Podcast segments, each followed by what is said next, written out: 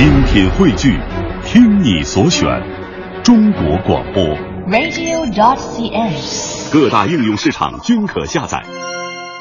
那些年，记录中国人的情感春秋。大家好，我是小婷。大家好，我是林瑞。个体户这个概念从上世纪八十年代初开始在人们的脑海里面扎根。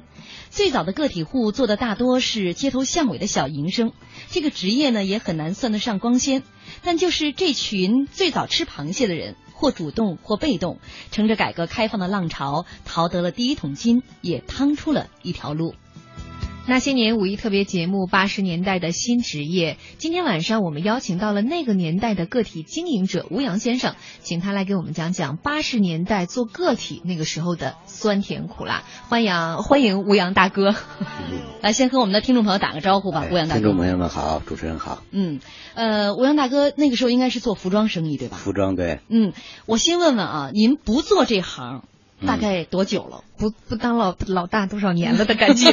不做这个，我从九三年就不做这个了，二十多年了。二十多年了。嗯那行，呃，咱们今天开场呢，咱们来一个叫做职业再体验。我们请吴阳大哥再体验一下二十多年前做服装经营的这么一些场景。反正呢，您已经有所生疏了嘛。对我们俩作为买衣服的这个，从未生疏过。对，相当的熟练。那咱们接下来咱们就回到二十多年前，嗯行吧？职业新体验一把。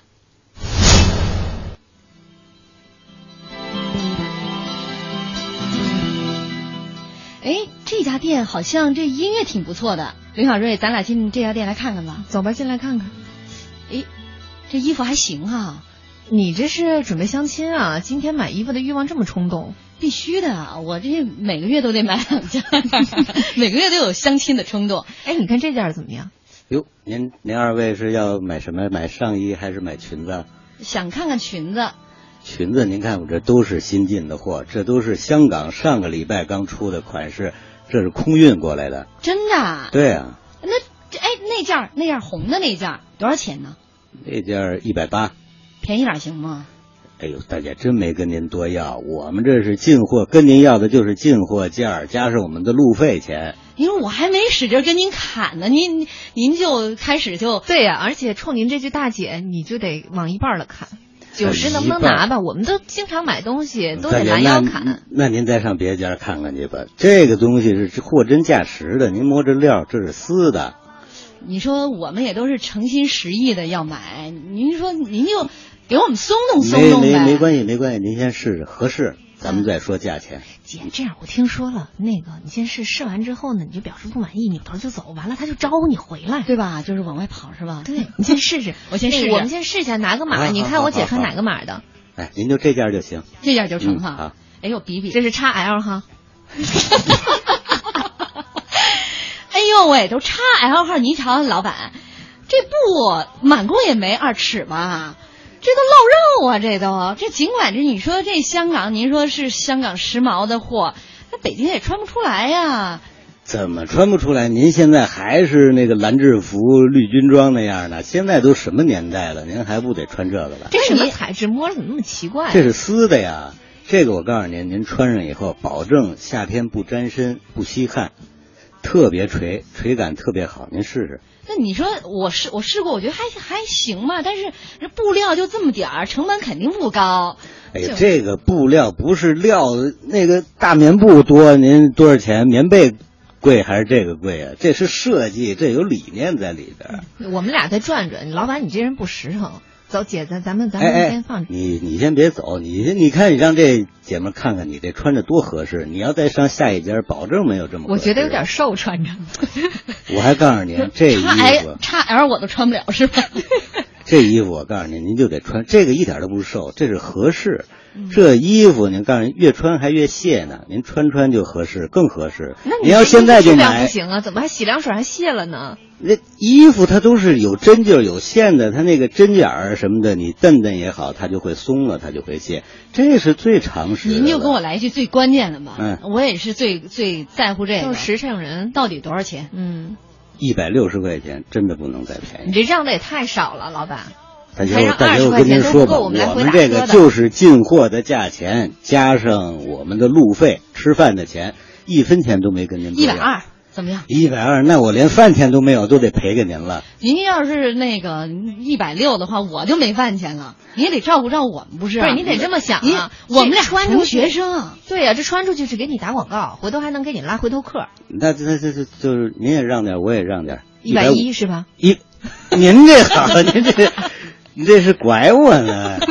这这是，再给您就一百一了是吗？再让加一块钱彩钱，哎，一百一，一百一，您还真买不走。嗯好吧，我觉得差不多了。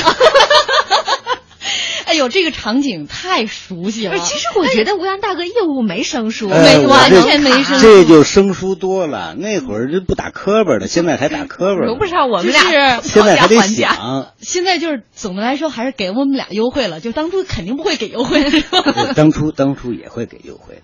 嗯我们那会儿也是，呃，想进货快、出货快、周转的快，那样，呃，就是还相对的还好一点。你要压着货，尤其这种时装，呃，一过了季了，不时髦了，就一文不值了。那一般您会磨多长嘴皮子才能让让顾客成功拿走一件衣服？呃，有优质客户，也有劣质客户。我你有所指，我就是属于那劣质客户，身材不咋地哈、呃然后还还各种挑刺儿。优优质客户呢，就是差不多就得了。有的劣质客户真是，当然不能说是劣质客户啊，就是有那比较矫情的客户呢，他就真是又想买你这个衣服，完了他又还非得有一个他的一个心理的价位，嗯，所以也很费劲。我们微博上听众朋友说，说我砍价的技巧实在太缺乏专业性，所以在这儿我们也想问问大家哈，嗯。呃，既然咱们今天吴阳大哥当初这个做个体生意的时候是做服装生意，大家也把你们那些砍价的技巧，嗯发送上来。看能不能难住我们吴阳对，也让吴阳大哥来评判一下，说您这技巧管用不管用？今天吴阳大哥到最后可能也会给我们提供一些实际的招数。所以我们是晚间的温馨的、欢乐的大型服务类节目，是吗？我已经想到你会说这个，男女都适用的啊。嗯记住我们的联络方式：新浪微博检索“经济之声那些年”或者艾特主持人小婷艾特 DJ 林睿。你也可以在微信公众平台来寻找我们的账号，呃，搜索“那些年”三个字就可以了。通过刚刚的开场的那小段儿，我突然发现林睿，你平时衣服肯定没少买，是不是？吴阳大哥，他能，他比我能砍价。是是，尤其现在年轻可能没有别的，他就是喜欢买衣服。我觉得这也很正常，爱美之心，人皆有之。我女儿可能可能跟您都差不多大，就是一天到晚就是买衣服买衣服，嗯都是好美嘛。您是不是觉得她经常买衣服就上当啊？呃，我反正我嘱咐她，我说呢，你要是有本事砍价去，你就去那个像什么秀水啊什么的那种地方去买衣服去。嗯你要觉着没有那本事，反正我是这样，我我没有那本事，我也，尤其男同志，我又干过这个，最后我就不好意思了，嗯。所以我呢也不去那种能够砍价的地方去买衣服，嗯尽量不去。都心知肚明了是吧？哎，对对，就是我总觉着我买一个衣服，人家卖三百，我花二百买的，完了人家又有人买花一百二买的，我就心里不平衡嘛。嗯，所以人家就说我砍的太少了，说买衣服得照一半的砍。哎，不过那个年代好像还跟现在真不一样。嗯，现在好像我觉着好像照一半都少。叫价的水分可能更多了，那会儿好像还真没有这么高的利润。嗯，好，我们这个关于呃其中的门道啊、故事啊，广告之后再跟大家来分享。欢迎大家继续锁定收听中央人民广播电台经济之声《那些年》本周《那些年》五一特别节目《八十年代新职业》。今天晚上我们邀请到了那个年代的个体经营者吴阳大哥，一起来跟我们讲述那个时候做个体的酸甜苦辣。也欢迎您在新浪微博检索“经济之声那些年”或者艾特主持人小婷艾特 DJ 林睿，也可以在微信公众平台寻找我们的账号，搜索“那些年”三个字就可以了。要是浪花说了，小婷买衣服肯定被人狠宰过，你说的不完全正确。我是买衣服被很多人宰过，被很多人狠宰过。所以今天节目必须要听，在结尾的时候，吴阳大哥得给我们支个招儿。为了最后这五分钟 啊，大家也不能换台。哎，呃，但是这个之前我们还得听一听吴阳大哥是怎么走上这条道儿的。呃，您是从什么时候开始干个体的？我是八六年高中毕业，那会儿没考上大学，呃，也干过什么临时工啊，是一个很偶然的机会呢，就是一个也是一个老大哥，他在新街口那儿包了一个就是服装店，然后呢柜台对外出租，后来他就找到我说，哎，说你还不如干这个呢。那会儿就是我那会儿还是没有经济条件嘛，都是靠家里面嘛，而且那个年代谁家的经济条件也都不是说特别，所以一个人做这事儿呢，还是觉着有困难，所以我就找了一个挺好的朋友，我们两个人每人从家里要了三千块钱，开始就这不少当本。钱了。对，您就是怎么样说服您父母啊？这三千块钱，呃，这个反正现在回想起来，做这件事儿就是干了这个个体服装，对现在是好是不好不敢说。反正我父母那会儿还是比较比较开通的、开明的，可能上学的时候也不是说这么这么逼着我学习呀、什么的。因为那会儿，而且考大学好像也不是说像现在似的，这升学率这么高，就基本上都能。那会儿好像也得是挺好的学生才能考上大学呢。嗯，学习不怎么好的学生上不了大学也是很正常的事儿。所以那会儿父母那会儿也是，呃，一而再再而三的追问这个事儿是怎么回事儿，安全不安全什么的。反正也也经过费了好多嘴皮子吧，反正最后还是同意给了。嗯我我父母那儿给了我三千，我那个朋友那儿拿了三千，我们两个人六千块钱就开始在新街口那儿租柜台开始卖衣服了。那怎么商量就决定卖衣服了呢？因为可以做很多种生意啊。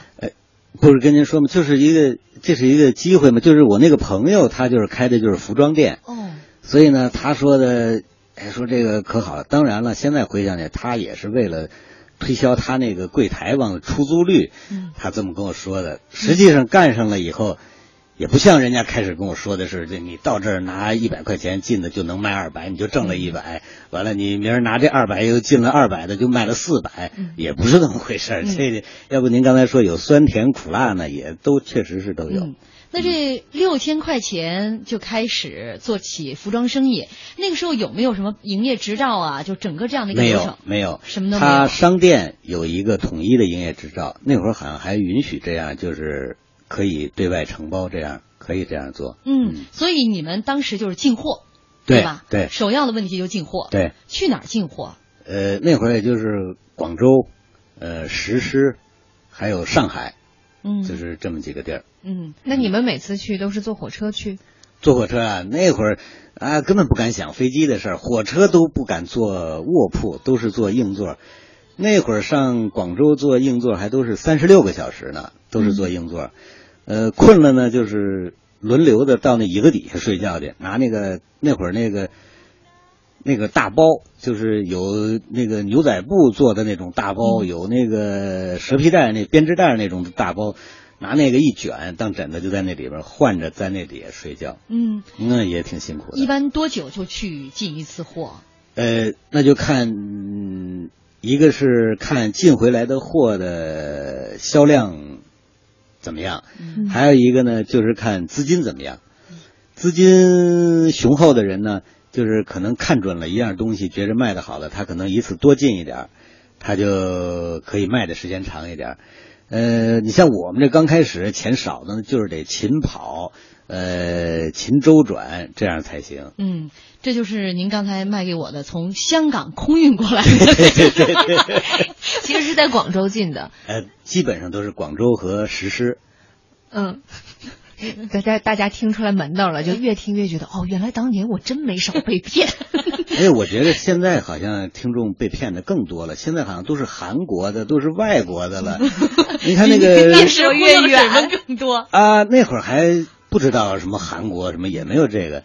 那会儿觉得香港就像外国一样，什么深圳都得要什么的边防证嘛，嗯啊，那都不是一般人能去的。而且那会儿人的消息也闭塞，也不像现在这么这么，呃，网络呀也好。那会儿你一说什么呃什么蛇口，好像那觉得基本上就是国外了。嗯啊，所以像像顾客来推销这个服装的话，首先呃产地会说是香港这边对，的反正就是往那边靠。啊，面料什么的呢？面料呢？要不您刚才我问我面料，我都打磕巴了。那会儿熟，现在不灵了。嗯那个面料就是瞎编，嗯薄的呢就往丝上靠。嗯那会儿觉得丝好像就高级，嗯嗯、厚的东西呢就往毛上面靠。嗯嗯前面加一个什么什么毛什么什么丝，好像就觉得是高级的。那个真正买东西的顾客那会儿好像也没有人真的懂。嗯嗯，所以就你们说啥就是啥。对，反正就是得编。嗯，那会儿就是回来就得薄的就得编成一个什么，就得有点就得有点洋洋气的。有没有可能是这样？嗯今天我卖给这个顾客的时候，我说它是桑蚕丝，嗯第二天就变成了另外一种丝。啊不，呃，我们那会儿也有类似于现在那个岗前培训似的，给服务员也要跟他说，这个就叫什么什么什么丝的，嗯这个就叫什么什么什么毛的。嗯你那也不能说想起一出是一出来，因为我们那会儿。你像新街口那边还是熟客多，嗯都是街坊啊什么的，遛弯的也多。你不能今天卖人一个这个叫这个名字，明天那个名字，今天这个价，明天那个价，所以那会儿也挺费脑子的。还是有职业素养的。对对对，那记得您的第一个顾客吗？您这个从哎呦，呃这个真不记得了。不记得了，从广州一这个进来的货之后开张的第一第一单生意，这都记不得了。第一单生意还真不是去广州进的，是上上海。嗯那会儿北京啊，特别流行一种，实际上就是现在就说就是的确凉汗衫，嗯是女士的，是黄的底儿，上面带黑色的小星星。嗯呃，你要让我现在看，我觉得我看都要是有那个密集恐惧症的看的，可能都看不了那个，就那个好像那个特别时髦。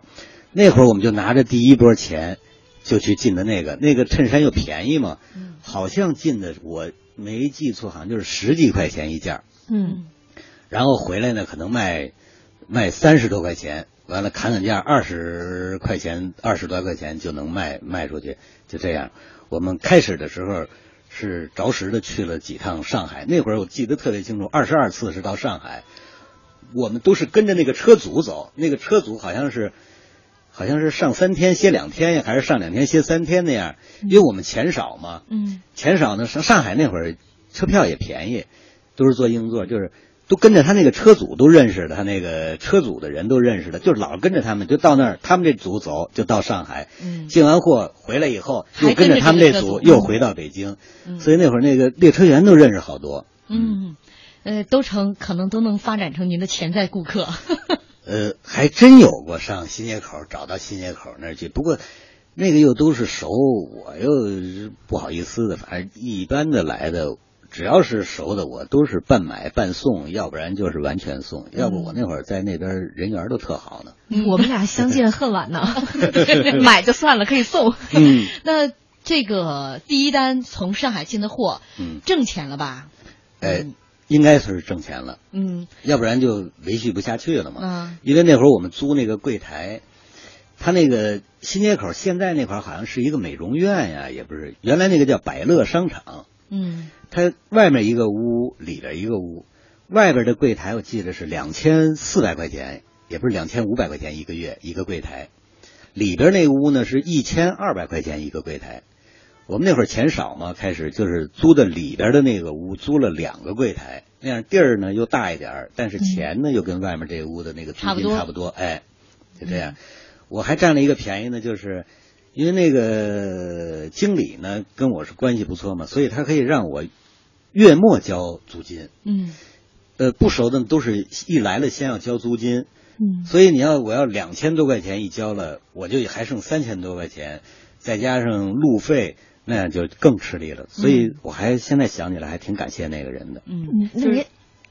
你说 我说，我觉得现在很多这个个体户，他自己对自己这个服装的定位，嗯他是有比较明确的。比如说，我就是卖运动装，这个我就是卖牛仔，嗯嗯它会形成一个让你一打眼儿就知道这个店的特色。嗯嗯那你们那个时候会给自己做这样的定位吗？不会，那会儿还想不到那么多呢。那会儿见就是现在说就顾不过命来呢，嗯就是觉得什么好卖，那会儿就也是什么好卖就赶紧追去，而且那会儿比如说去转去也那会儿老去逛街，呃，看比如说西单这个东西好卖，就赶紧就打听哪儿进的货，就赶紧去追这个东西，那个好卖，自己进的货觉得这个好卖，也赶紧再去进这个，没有说像现在这么系统的定位啊、档次的定位啊、类型，那会儿都想不过、想不到这些个。那您跟您的朋友是两个人一起合租这个柜台吗？对是吧？对你们两个怎么分这个钱呢？或者说多久你们俩就开始盘点一次了？嗯，开始呢，还这个东西就是 开始呢也是有经验的，开始呢就是觉着说一个月一结账，完了是把这些刨去。那会儿想的很简单嘛，就是说一个月一结账，咱们把六千块钱搁在一起去进货，刨去交柜台费，呃，完了最后刨去这些开销，最后可能还剩了一万块钱，就咱俩一人五千，就这样。后来呢，就是呃总是对不上账，呃，到月底总是就，反正他可能也觉着我这边算的不对，我觉得他也算的不对。后来呢，我们就总结出一件，就是每天当时分钱，今天卖了一百，今天就一人拿走五十，嗯明天卖了三百，就一人拿一百五。嗯然后呢，到月底该交柜台费的时候，比如说该交两千四的柜台费，你拿一千二，我拿一千二。嗯该进货，你拿，比如说你拿五千，我拿五千，你拿一万，我拿一万，就这样。哎，我觉得这样，哎，倒好了。嗯，我觉得挺简单粗暴的。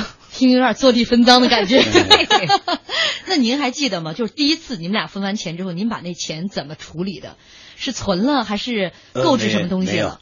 呃，呃，那会儿根本想不到说存钱呀，什么什么，还想着买房啊，像现在买房啊、买车存钱，那会儿根本不想，那会儿也小嘛，那会儿可能也就刚二十岁嘛，那会儿就挣了钱马上就花了，呃您就是那个时候的月光族。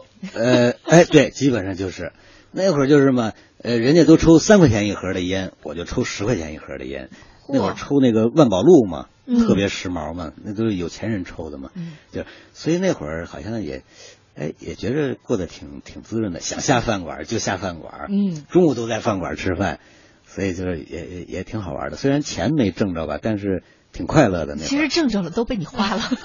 嗯 是。呃，也欢迎大家继续来锁定我们的节目啊，因为马上广告了。广告之后，欢迎大家继续来收听吴阳大哥讲述他八十年代做个体经营的时候的这些酸甜苦辣。广告之后见，欢迎大家继续锁定收听中央人民广播电台经济之声《那些年》本周《那些年》五一特别节目《八十年代新职业》。今天晚上我们一起来为大家讲述上世纪八十年代做个体经营的这些酸甜苦辣。也欢迎您在新浪微博检索“经济之声那些年”或者艾特主持人小婷艾特 DJ 林睿，也可以在我们的微信公众平台来搜索“那些年”啊，一起来跟我们互动一下。您有哪些砍价的？秘籍绝招啊，发送过来，让我们今天的嘉宾吴阳大哥来甄别一下，看您这些高招靠谱不靠谱？嗯，哎，或者我想到了，其实如果大家有过这种呃自己做小买卖的经历，也可以跟我们分享一下。因为刚才小婷姐其实问到吴阳大哥说，你还记不记得你的第一个顾客？我在刚来北京的时候，跟着我姐姐去街边卖过袜子，其实有点像是体验生活，也是赚一点小钱。那个时候我的心理状态，我觉得就很微妙。我花三块钱进的一双袜子，我在街边卖六块钱，其实我觉得我比顾客紧张的多。因为我觉得我好像是赚人的钱，是是是很有罪过的，而且在你比如说人家跟你砍价说你五块五卖我一双，我还要故作非常为难的样子，哎呀，那我只挣你五毛钱，就是这个过程。等到你送完顾客走的时候，你觉得自己真的是捏了一把汗。我我得问问吴阳大哥，你有这个心理历程吗？对啊，嗯，也没有这种心理历程。嗯反正我那会儿总觉着呢，因为第一那会儿是想赚钱，第二呢，你又受过这么多罪，完了你就觉得你那个钱就是应该赚的，而且你看见人家也在赚这个钱，所以没有说像你这个内疚啊或者什么的，没有这种感觉。嗯是合理的利润。哎，嗯对对让你你想扛着大包，得嗯得有体力，对对，然后坐着，尤其去广东三十六个小时硬座，嗯，没有地方睡，睡在座位下边。到了广州，你们一般住在哪里啊？也是一很便宜的旅馆吧？我们那会儿都住可能是二十块钱一张床的那种酒店。嗯，就在火车站边上，离进货的地方近的地方的那种旅馆。呃，我记得特别清楚，那会儿上货去都到那个什么叫高地街，嗯嗯现在不知道还有没有了。就是那会儿都上那儿去上货，就在边上就有很多家，也是全国来上货的嘛，他就有很多家那种呃旅社似的，就是二十块钱一张床，一个屋可能有五个人、六个人那样的。嗯。嗯，但我觉得您那时候可能最担心就是身上装的这些现金。对，那会儿呢，而且那会儿也没有卡嘛，全是现金。那会儿开始呢，那会儿到广州的车，广州火车站是最乱的，所以那会儿就怕人家什么拿包啊什么，所以我们那会儿现金都是搁那个饼干盒里边儿，铁的那个饼干盒搁到书包里边儿，拿拿那个皮筋勒上以后，把那个饼干盒搁在书包里边儿，就怕人家拿包。嗯嗯，做好伪装，好多人可能也想不到里边以为是搁的饼干或点心呢。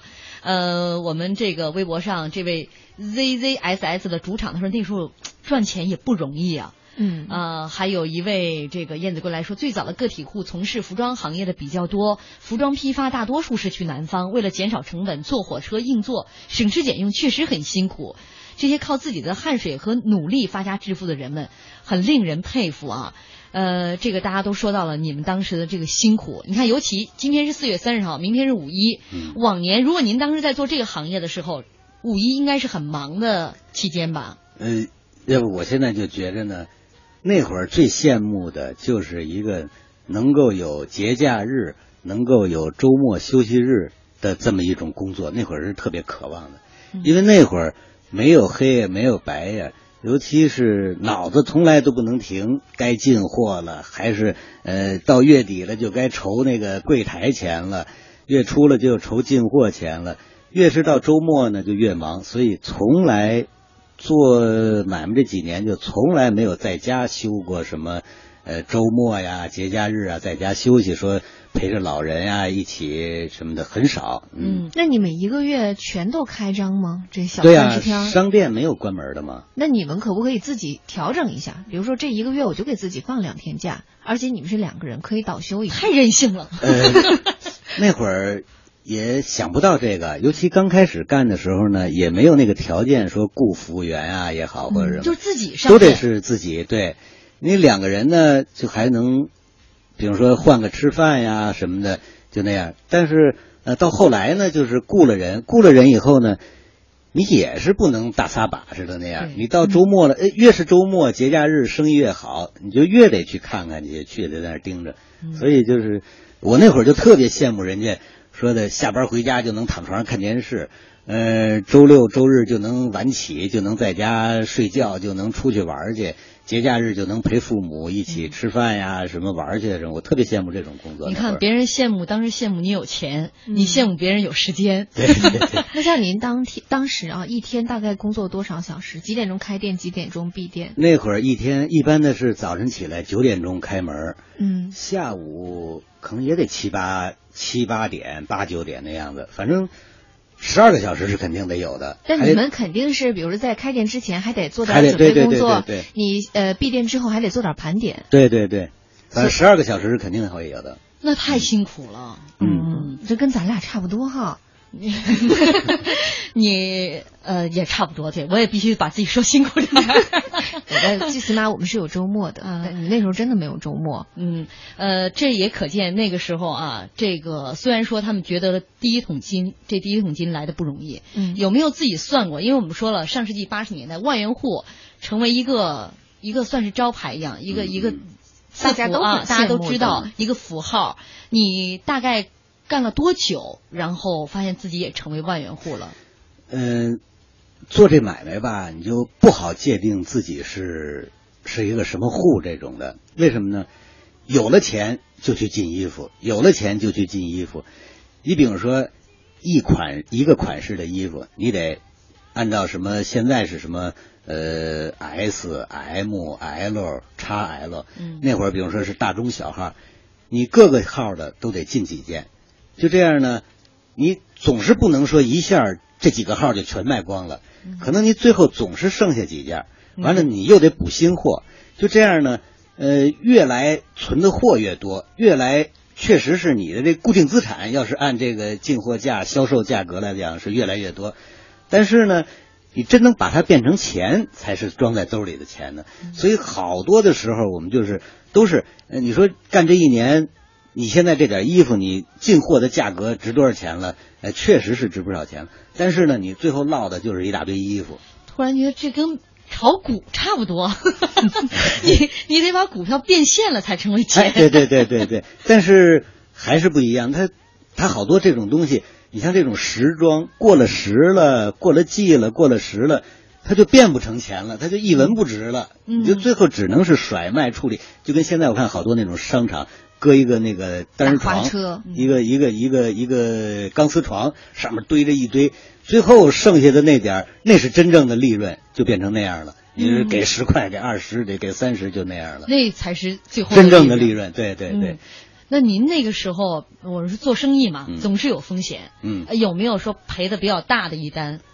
呃，有赔的，呃，那赔的很多了。那会儿，比如说进来的，花几千块钱进来的东西，基本上卖不出去，卖不出去也就没办法嘛，就得低于进价往出卖。完了，要不然就是跟现在那个大床上那种似的，就是嗯堆在那一堆的。然后大喇叭喊着：“老板娘，你跟人跑了！”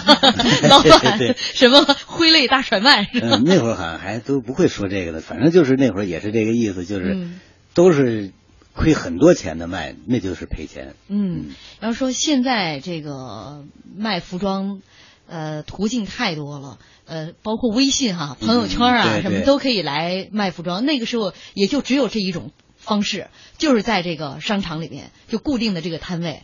呃，所以那会儿呢，就是这些个在商场里面卖衣服的人，不管他受多大辛苦，卖了多少钱，赚了，还是挺幸福的。我觉着，现在就连我女儿都是那样，上商场拿到试衣间去试，试完了以后拍个照，半条回来以后上网上去买去了。他这个就是嘛，你商场人家是有成本的，嗯要交租金啊什么的，所以我现在回想起来，那会儿卖衣服，不管受累也好，赚钱多少，还是挺幸福的。嗯，那时候因为没有这些手段，你只能在我这儿买。对对对要不然你说作为曾经的从业者，这个心里边儿都挺替他们委屈的哈。是是是，花那么大的辛苦，然后进回来的衣服被人拍个照片，就能从网上以更低的价格来买了。对对对啊，那个时候像你们这个周边，就比如说您租那柜台，嗯嗯那一个大开间里面有多少个像您这样的个体户？呃，那一间，我想想啊，怎么着也得有个十几家、二十家那样子的，嗯，那这应该大家都相处的应该是很好的，啊，都做了特别好。那个都特别好。那会儿真是，呃，就就跟那会儿做的就跟夜不闭户似的那样。谁，比如说我一个人在这儿卖东西，我要去吃饭也好，就是让边上的给看着呀也好，他要能卖的，他还也别帮你卖，他卖来的钱他也会就如实的给你。那会儿还是挺人和人的关系还是挺好的。嗯，甚至不仅仅是这些，就是同样是卖衣服的这些，嗯呃，这个有时候竞争的关系似乎都弱了很多，更多都像朋友了哈。对对对，那会儿你想嘛，因为那会儿这个货源也不是那么像现在这么丰富，所以往往也会碰上说你也卖这个东西，他也卖这个东西，呃，但是那会儿好像说因为这个东西打架的、闹别扭还真是很少。嗯嗯，不仅是卖服装的，周边的，这个像餐馆什么的，因为你们得经常在那儿吃盒饭啊什么的。，那个反正那会儿天天就在那边转嘛，什么餐馆，什么卖烟的，呃，就像现在我看新街口那边没变的，就是西安饭庄没变。嗯西安饭庄北边一点，那会儿有一个乳品店，哎呀，那个服务员也好啊什么的，我们的关系都可好了，都都跟兄弟姐妹似的。嗯，您也经常得照顾照顾他们，这便宜的这个衣服啊，进货进货价就给他们了哈。呃，微博上别让风把情吹走，他说突然让我想起了我人生的第一桶金了。当时手捧着钱坐在床上，然后向上一抛，看着钱一张张落下，然后又一张张捡起来，又向上抛，乐此不疲。怎么我觉得拍电视剧似的啊？哎，对，我也觉得这好像是 电影里边的一个镜头似的。这个游戏不错，我们大家可以尝试一下。您您呃，吴大哥，您刚才一直在讲的都是在新街口，其实这是您第一份儿，相当于是个体户的工作，是跟人合资的。嗯嗯。那后来你们两个就是各自单干了吗？呃，各自单干了。呃，因为那会儿呢，也是比如说他，比如说愿意在新街口这，我那会儿呢就觉着好像西单那边好像就呃更繁华一点，人更多一点，我就想上那边去。但是他这边呢，可能也有朋友啊，或者离家近啊什么这样。但是我们自始至终没闹过什么矛盾。嗯。呃，完了我们就最后也就是说把东西一分，就就他孩子留在新街口干，我就那会儿就去了西单了。西单现在那个位置现在是，呃，可能就是大悦城啊，就差不多那个位置。原来最早那个百花的马路对面，嗯，那会儿我记得特别清楚，有一个玉华台饭庄，那应该也是老字号，就在玉华台饭庄的呃北边，紧邻着玉华台饭庄北边那么一个，也是一个小商店，里边也是有。有那么十几个、二十个柜台往外出租，跟原来的那个经营方式是一模一样，模式都是一样的，顾客也都差不多。哎，但是呢，那边就是人会多了，嗯，呃，每天的流水会多了，嗯，每天的交易额交易额多了，对对对，嗯，呃，在这个您当这个个体老板经营服装这么多年，有有没有哪些顾客让你这个印象很深刻的？和顾客打交道，因为天天都在和他们打交道。呃，顾客打交道印象深的还是新街口那边，嗯，因为什么呢？那边呢就是属于老年人多，岁数大的人遛弯的人多，就是所以有的好多那种就跟街坊似的了，都处的就跟街坊似的那样的。我有什么衣服呢？那会儿也就不好意思再多卖人家钱，我还而且那会儿还特意的有时候去进什么，那会儿买什么。裤腰腰围大的那种裤子都很难买到的，嗯，所以那会儿我们还有时候特意进那种腰围大的那种，就卖给那边那些个老太太。嗯，挣钱不挣钱？挣钱，但是是绝对合理的那种范围内的挣的钱。其实感觉有点像亲情代购，对对对对对，我替你去去能买到地方的，帮你买你的尺寸，就是那样，就是那样。嗯，那您在这个就是西单这边的时候，您刚才也说了嘛，它的这个利润会好一点。那您大概在这边每个月您能净剩多少钱？呃，这边净剩呀，很久远的一个算术问题了。对，反正那会儿说，要是一个月能挣个呃万八千块钱，应该是能挣到的。一个月万八千，在八十年代末，一天挣两三百块钱嘛。哦，嗯。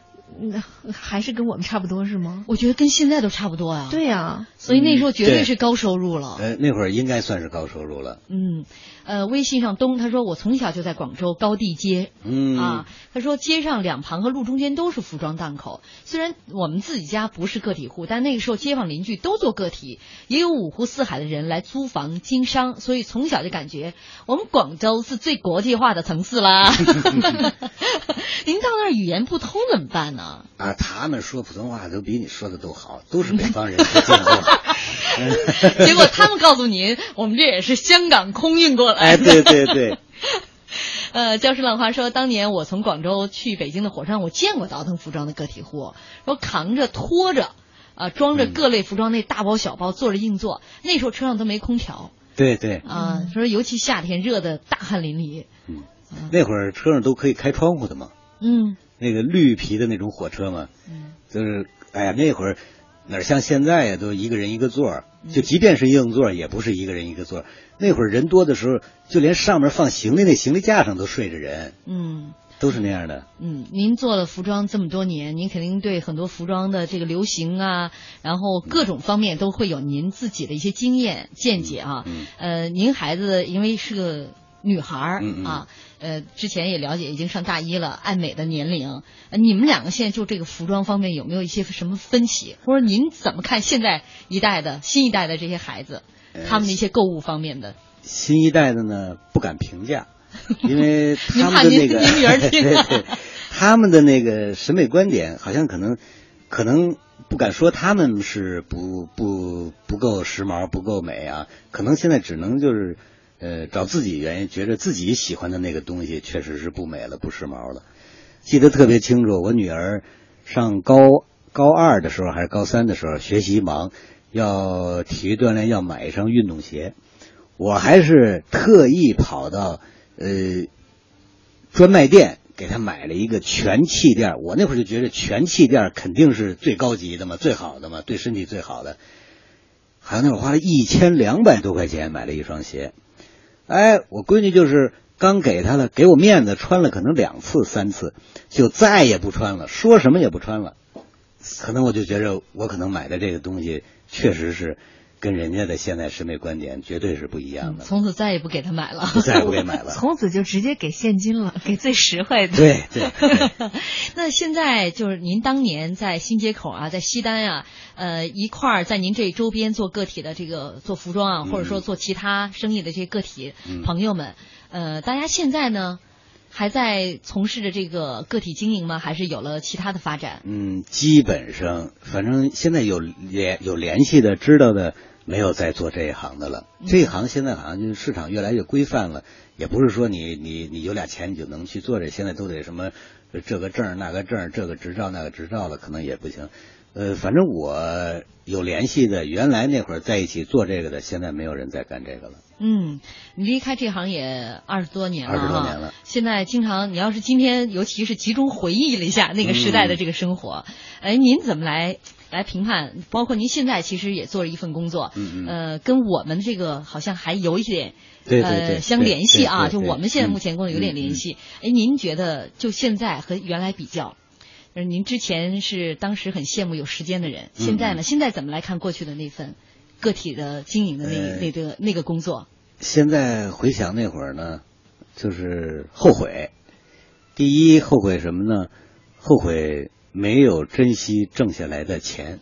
嗯，都买烟抽了。第二就是后悔，呃，第一不是第一就是后悔那会儿没买房子。那会儿要是买了房子就行了嘛。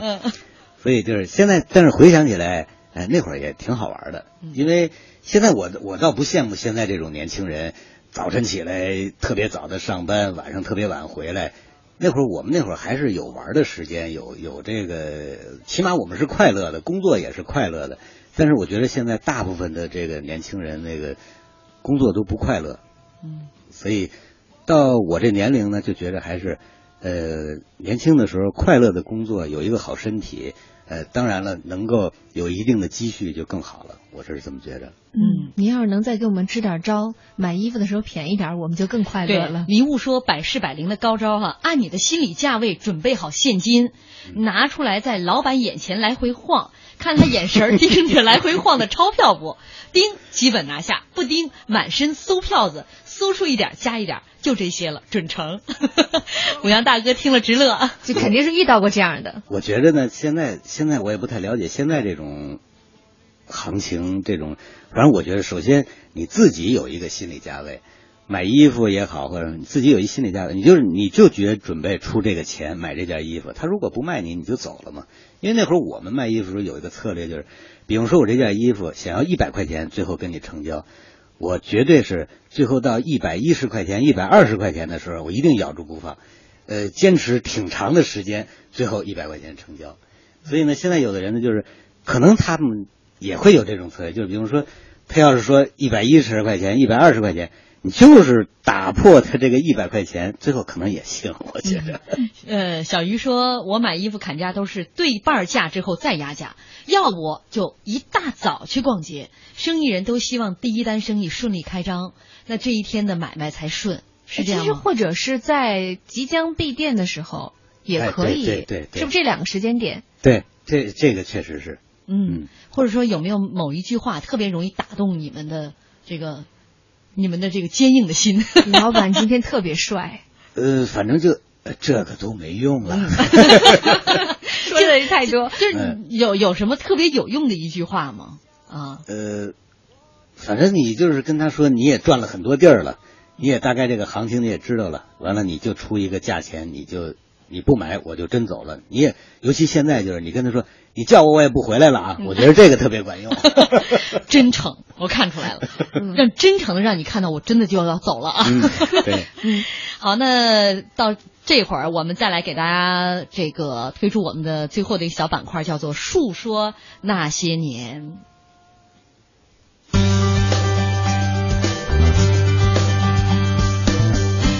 述说那些年，一九八零年八月，中央宣布鼓励和扶持个体经济适当发展，一切守法的个体劳动者应当受到社会的尊重，个体劳动者的合法地位得到了正式承认。一九八零年，温州二十岁的张华妹从工商局领回了一张用毛笔书写的营业执照，编号是幺零幺零幺，她成为中国第一个个体工商户。一九八一年底，全国个体户首次突破一百万户。一九八六年十二月五号，中国个体劳动者协会在北京成立。一九八七年底，个体户的户数比一九八三年底翻了一番，超过了一千万户。一九八八年，私营经济被写入宪法，首次确定经济法律地位。一九九二年，邓小平南巡发表了一系列重要讲话，个体私营经济迎来了第二次发展高潮，一批企业巨人相继诞生。两千年一月一号，个人独资企业法正式实施，不再对个人独资企业的雇工人数、注册资金设最低限制，鼓励个人创业。在再次为个体经济的发展助力。截至二零一三年二月，中国实有个体工商户已经突破四千万户。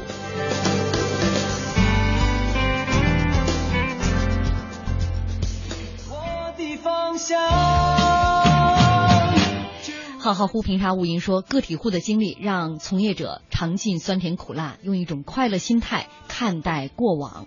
苦也甜，辣也鲜，双手辛勤，劳动最美。今天非常感谢吴阳大哥做客我们的节目，给我们讲述了那段难忘的经历。也谢谢主持人让我又回忆了一遍这些事儿。大家可以用吴阳大哥教的这些招，明天去上街砍砍价试试。对，先玩儿，明天对吧？对。嗯。然后等到人家快闭店的时候。明天不行，明天正是人多的时候，他肯定不会便宜卖给你的。那就是在五月三号。哎，我们那会儿有一讲叫“礼拜一买卖稀”。哦，礼拜一去请个假，会相对人会少。五月四号，哎，领导我请假。呃，感谢吴阳大哥，也感谢大家的收听啊，也祝大家这个五一长假愉快。明天我们节目依然是直播，也欢迎大家到时候锁定我们的内容。嗯，明天见。